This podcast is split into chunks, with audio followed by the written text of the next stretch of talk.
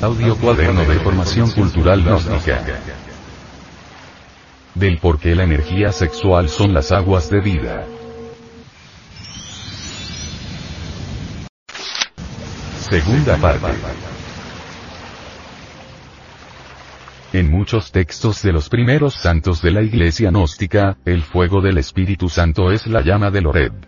Y manifiestan que Foat, el fuego, vive en nuestros testículos, y en la mujer, en sus ovarios, y que solo es cuestión de ponerlo en actividad por medio de la suprasexualidad para convertirnos en hombres auténticos y mujeres verdaderas. En devas, en seres divinos e inefables el fuego de la castidad, del que se hablara tanto en la Edad Media y que los curas católicos han confundido, deliberadamente, con la abstención sexual, es el fuego del Espíritu Santo, el fuego de Pentecostés, el fuego del Kundalini en la India esotérica. Y en el mito griego, es el fuego que Prometeo robó al cielo. Es la misma llama sagrada del templo que las vestales encienden. Es la llama de triple incandescencia, es el carro de fuego en el cual Eliseo subió al cielo. Los alquimistas medievales nos hablaron del vitriolo. En esto encontramos una de las claves trascendentes del alquimista gnóstico. Esta palabra significa, visitan interiorem terre rectificatum invenias occultum lapidum. Visita el interior de nuestra tierra, que rectificando encontrarás la piedra oculta. La piedra oculta es el sexo. Aquí está la clave de la redención humana. El quid de esta cuestión está en el vidrio líquido flexible maleable. Este vidrio es el enseninis, o sea, la entidad del semen. Tenemos que trabajar con esta clave en nuestro propio laboratorio orgánico con el fin de aumentar y rectificar nuestro vidrio líquido con la finalidad de acrecentar con valentía la piedra filosofal, que es la fuerza de Nous, el logos inmortal, la kundalini o culebra solar, que en el fondo de nuestra arca duerme con silente inquietud. La mujer es la vestal del templo, y la vestal enciende el fuego sagrado de triple incandescencia el famoso elixir de larga vida, del cual se ha hablado y del que se ha creído que es una quimera, es oro potable filosofal que se encuentra en el Enseninis, en nuestras aguas de vida, con el cual hay que trabajar transmutándolo en energía diariamente. El secreto está en conectarse sexualmente con la esposa y ella con su esposo y retirarse antes de derramar las secreciones sexuales.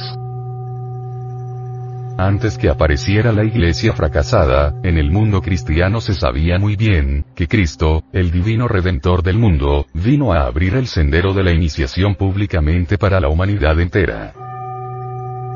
Todo el vía crucis del divino rabí de Galilea es el camino de la iniciación que el discípulo debe recorrer hasta el Golgota, donde el alma se une con el íntimo y se inmortaliza, alcanzando la inefable salvación del alma. Esto nos recuerda las enseñanzas bíblicas que dicen, ¿De qué sirve que el hombre tenga todo si pierde el alma? El venerable maestro, Samael Aumeor, enseña. Un sopor de siglos impenetrables pesa sobre los augustos y sagrados misterios. El verbo hecho carne yace en el fondo de nuestra arca sagrada aguardando el instante supremo de nuestra resurrección. La doctrina santa del Salvador del mundo brilla con el fiat luminoso y espermático del primer instante, y la barra de Aarón permanece aguardando el paso de la culebra. La Santa Iglesia Gnóstica es la celosa guardadora de la Pistis Sofía, donde se halla escrita toda la enseñanza del divino Rabí de Galilea, y en el fondo de las edades brilla resplandeciente el antiquísimo y doloroso camino por donde han transitado todos los maestros de la humanidad. Lamentablemente, la humanidad olvidó totalmente cómo trabajar con su fuerza sexual que es la vía para despertar el kundalini serpiente sagrada. El olvido criminal de esta cuestión lo llevó a despertar su contraparte y la convirtió en una potencia tenebrosa. En la India hay escuelas de yoga negra, que instruyen a sus discípulos en esa ciencia tenebrosa. Todos los profundos estudios de ocultismo los podemos reducir a una síntesis. La serpiente. Derramando el semen nos convertimos en criaturas tenebrosas, y no derramándolo nos convertimos en hombres reales. Si la serpiente o foat sexual sube, somos hombres en el sentido exacto de la palabra, y si la serpiente o fuego sexual baja, se forma una criatura monstruosa en nosotros y nos volvemos seres completamente fracasados. El venerable maestro, Samael Aumeor, aclara. El Kundalini es el bastón de los patriarcas, la vara de Aarón, el báculo de Brahma y el cetro de los dioses. Practicando suprasexualidad el varón con su esposa, y la esposa con su varón, despiertan el Kundalini. Y ese fuego sagrado del amor asciende por el conducto de un canal llamado Susumna, que se encuentra en la columna vertebral. Al no desperdiciar nuestra fuerza crística, se forma una malla protectora alrededor del cuerpo etérico o vital, hoy día descubierto y estudiado por los rusos, y en esta forma queda este cuerpo protegido de las corrientes externas. El cuerpo físico también se hace más fino y fuerte y hasta el rostro se transforma y embellece. Los matrimonios de la Acadia eran matrimonios gnósticos. El hombre solo efectuaba el conubio sexual bajo órdenes de los Elohim, y como un sacrificio en el altar del matrimonio para brindar cuerpos a las almas que necesitaban reencarnarse. Se desconocía por completo la fornicación y no existía el dolor en el parto. El venerable maestro, Samael Aumeor, nos comenta que, todos los magos negros, infrasexuales, establecieron en nuestra tierra sus templos, logias, aulas, cultos etc. Y se entregaron a desarrollar sus planes, de acuerdo con las órdenes supremas de Yahvé, no confundir con nuestro Señor Jehová como deliberadamente lo hace la iglesia fracasada. Ellos fueron los responsables de la ruina de nuestra presente evolución humana, pues es una terrible realidad que la evolución humana fracasó. La práctica de la suprasexualidad y la purificación incesante de nuestra alma, nos llevan a las cumbres de la alta iniciación. El venerable maestro, Samael Aumeor, dice,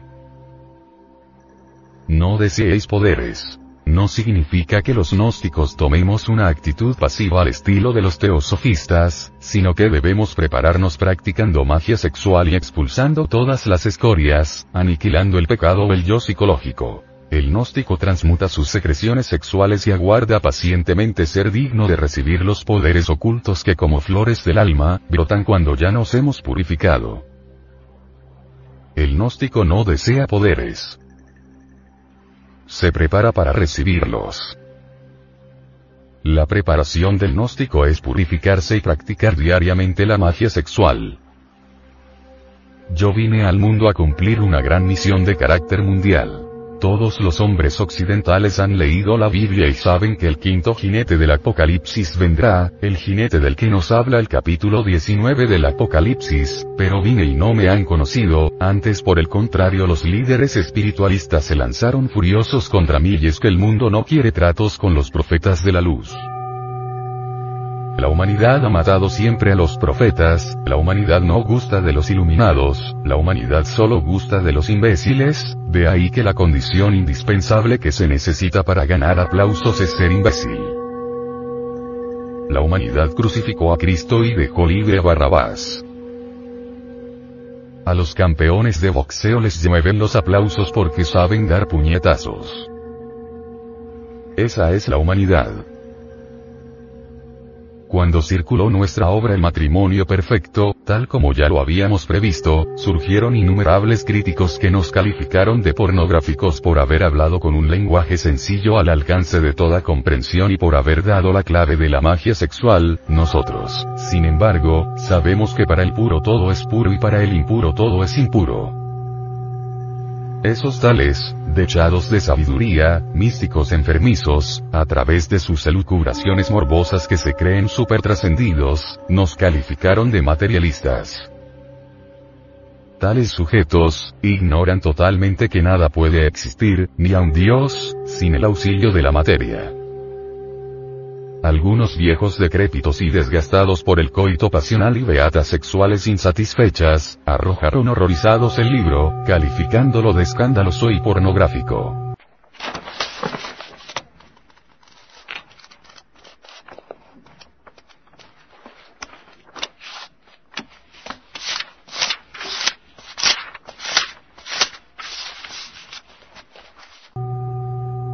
es que la humanidad no ama el bien sino al mal.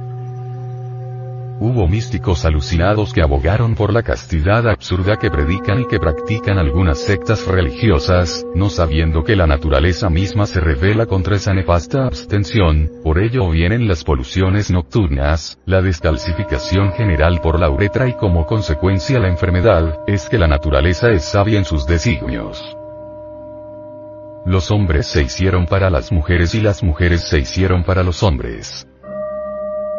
Lo que tenemos es que aprender a gozar de la mujer sin perjudicarnos, para ello, la magia sexual. Durante los trances amorosos, el gnóstico refrena el acto sexual y entonces el semen se transmuta en energía atómica y sube por ciertos canales espermáticos a la cabeza y el hombre se convierte en un dios. Es muy bien sabido que esto no lo entienden, no lo pueden entender, ni se lo explican los pseudo apóstoles de la medicina moderna, simplemente porque ellos no conocen la anatomía de los siete cuerpos del hombre, ni la química oculta, ni la ultrabiología de los organismos interiores del hombre. Todas estas cuestiones las conoce hasta la saciedad del mundo oriental. Esto es la base fundamental de la vida hormonal y de las glándulas endocrinas. Los hindúes llaman a los canales espermáticos por donde sube internamente la energía sexual a la cabeza, canales de ida y pingala. Estos son los cordones nerviosos que se relacionan con el vago y el simpático, y se enroscan, como ya lo hemos dicho, en la columna espinal en la forma simbólica con que lo representa el caduceo de Mercurio. Sobre esta materia, el venerable maestro, Samael Aumeor, explica. El organismo humano tiene canales para la salida del semen y también posee canales espermáticos por donde el semen convertido en energía sube desde la bolsa seminal hasta la cabeza, porque la masa se transforma siempre en energía, como ya lo probó el gran sabio Einstein, y a este proceso es lo que nosotros llamamos transmutación.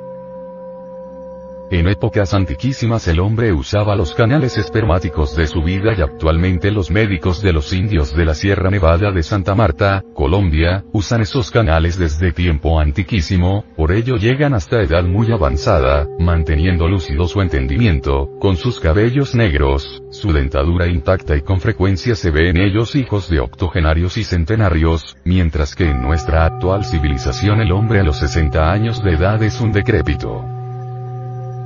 Existen miles de pruebas para poner al hombre civilizado y científico a pensar sobre este particular.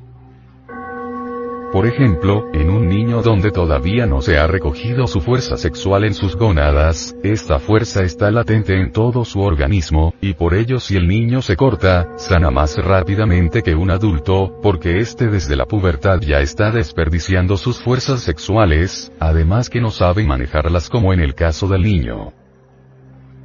Gran error cometen los jóvenes y sus padres cuando permiten que sus hijos derrochen la fuerza sexual en placeres y displicencias, hay que enseñarles que en esa gran fuerza reside el principio vital, es verdad que como dice la ciencia oficial, es una función biológica, pero el decálogo de Moisés nos enseña con el sexto mandamiento que no debemos desperdiciar esa fuerza porque ella solo cumple la función creadora o de crear.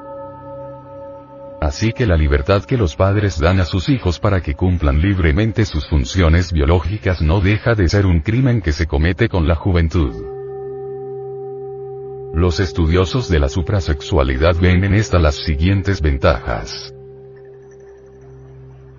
Marido y mujer permanecen de por vida amándose con mayor intensidad que si fuesen novios.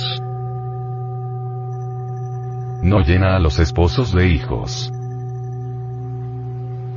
La mujer rejuvenece, se vuelve cada día más bella y atractiva porque gracias al suprasexo que practica con su marido diariamente, se carga de poderosas fuerzas. El hombre de edad rejuvenece y no envejece jamás porque se está dando vida con su fuerza creadora y la suerte y felicidad lo rodean por todas partes se les despierta a ambos, a la pareja de enamorados, el sentido de la observación de sí y entonces el velo de los mundos invisibles se descorre ante su vista. El fuego sagrado del Espíritu Santo los ilumina internamente. se unen con su íntimo, Dios interno, y se convierten en reyes de la creación, con poderes sobre los cuatro elementos de la naturaleza. Tierra, agua, aire y fuego. Los venerable maestro, gnósticos nos relatan que cuando entró en circulación el libro El matrimonio perfecto miles de seres degenerados se lanzaron iracundos con piedras en las manos contra el gnosticismo, muy a pesar de que ese libro enseña el bien y enseña al hombre a ser casto y puro. Los venerable maestro, Gnósticos nos cuentan que muchos infrasexuales no pudieron resistir el colapso de la ira cuando constataron que se había publicado en esa obra las enseñanzas secretas que el venerable maestro, Huiracocha trajo a Colombia para bien nuestro y dio motivo para que quemaran el libro, porque ellos querían que jamás la pobre humanidad doliente conociera los misterios del sexo.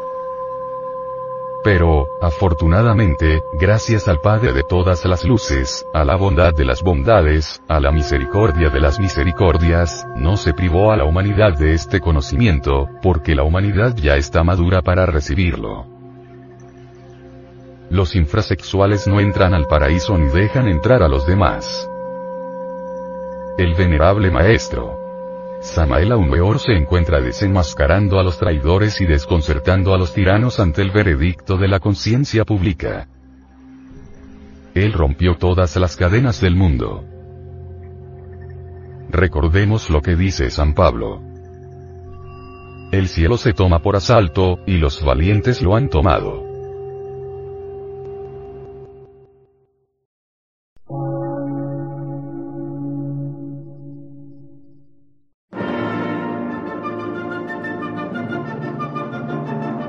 Emisora, gnóstica, transmundial.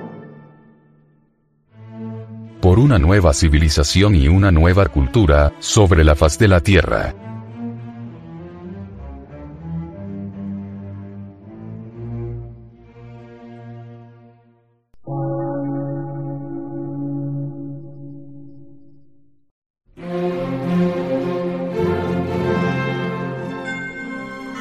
Medio de radiodifusión científico, artístico, místico y filosófico, de la Asociación Colombiana de Centros de Estudios Gnósticos, Antropológicos, Psicológicos y Culturales. A.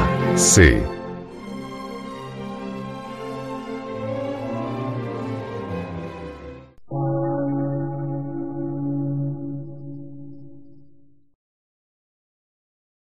Lectura en movimiento. Difusión sin fronteras.